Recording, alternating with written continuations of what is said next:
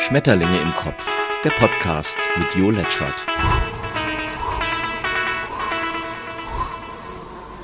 Moin moin ihr Schmetterlinge und hier ist er wieder, der Podcast mit dem Rückblick auf die vergangene Woche.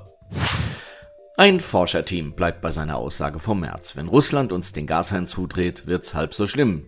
Die Forscher schreiben, es drohen im Fall eines Stopps russischer Gasimporte weder Massenarmut noch Volksaufstände, so die Forscher. Olaf Scholz bleibt bei seiner Panik und Herr Lauterbach auch. Es wird schlimm. So lässt sich vielleicht auch einfach besser regieren. Na, wenn diese Rechnung mal nicht ohne die Querdenker gemacht wurde. Es wird, ob mit oder ohne Gas, ein heißer Herbst. Ein solcher Querdenker ist ja auch der Viktor Orban. Ein Russe im Geiste und ein Europäer im Geldbeutel. Schafft der Schurke aus beiden Systemen das abzugreifen, was er am liebsten hat. Diktatur mit viel Geld. In Amerika beim Treffen der rechtskonservativen Amerikas tönt er derweil, wir brauchen weniger Drag Queens und mehr Chuck Norris. Wir müssen, so Orban, die Institutionen in Washington und Brüssel zurückschlagen. Und die Europäische Union tut, was sie ganz gut kann. Nix. Nein, die Menschheit wird nicht einem Atomschlag anheimfallen. Das Ende der Welt bekommen wir sicher auch anders hin. Zum Beispiel mit Gerd Schröder, der immer noch hofft, seinen Busenfreund davon überzeugen zu können, die Finger von der Ukraine zu lassen. Deshalb bleibt's dabei. Derweil sollte man die zweite Leitung doch einfach öffnen, solange es mit der ersten nicht klappt. Man will gar nicht meinen, dass man im Alter so schnell den Verstand verlieren kann. Vermutlich schneller als sein Parteibuch. Nicht ganz so schnell wird Russland sein nicht geliefertes Gas los. Stattdessen wird es an der Pipeline Nord Stream 1 abgefackelt. Amnesty International beklagt, dass sich die ukrainische Armee in Schulen und Krankenhäusern verbarrikadiert und damit Menschen gefährde. Dies wiederum verstieße gegen das Völkerrecht. Die Ukraine ist empört. Es bleibt dabei. Recht gilt, wenn für alle Seiten. Und Krieg kennt keine Gewinner.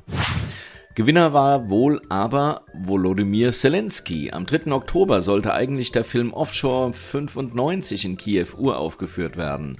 Ein Dokumentarfilm, der auf den Pandora Papers basiert und in dem 2,9 Terabyte vertrauliche Informationen ausgewertet wurden.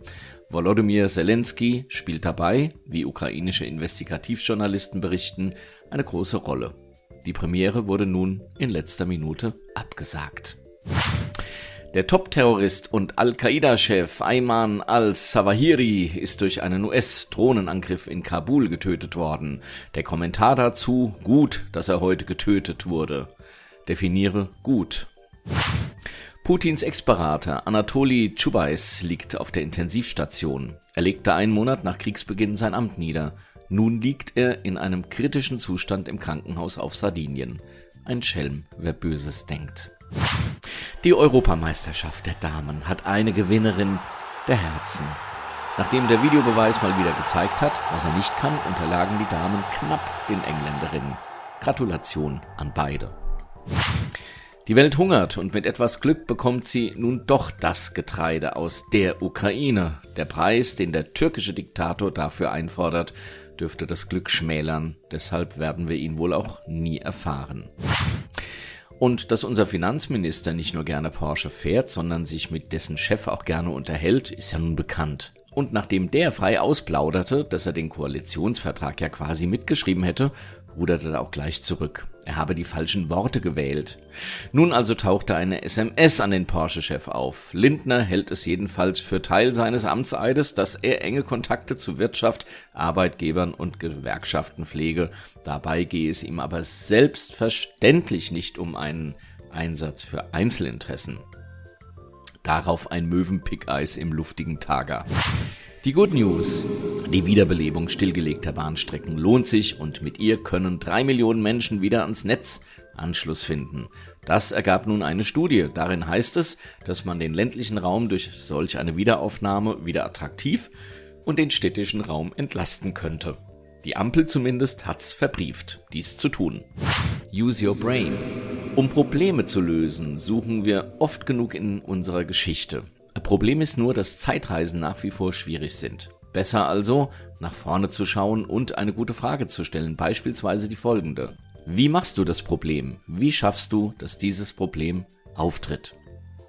Diese Frage provoziert den Geist, sich damit auseinanderzusetzen, dass ein Problem immer erstmal bei uns im Kopf zu einem solchen wird. Das heißt ja nicht, dass eine Situation nicht auch wirklich problematisch ist. Dass das Problem aber eines bleibt, das machen wir. Wie machst du dein Problem?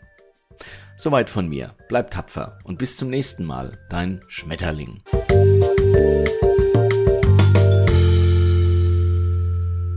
Schmetterlinge im Kopf, der Podcast mit Jo Letschert. Geschafft. Hat's gefallen? Hast du Fragen, Wünsche, Kritik? Dann schau auf letschert.net oder schreib an jo.letschert.net. Und immer dran denken, böse Menschen haben keinen Podcast. Naja.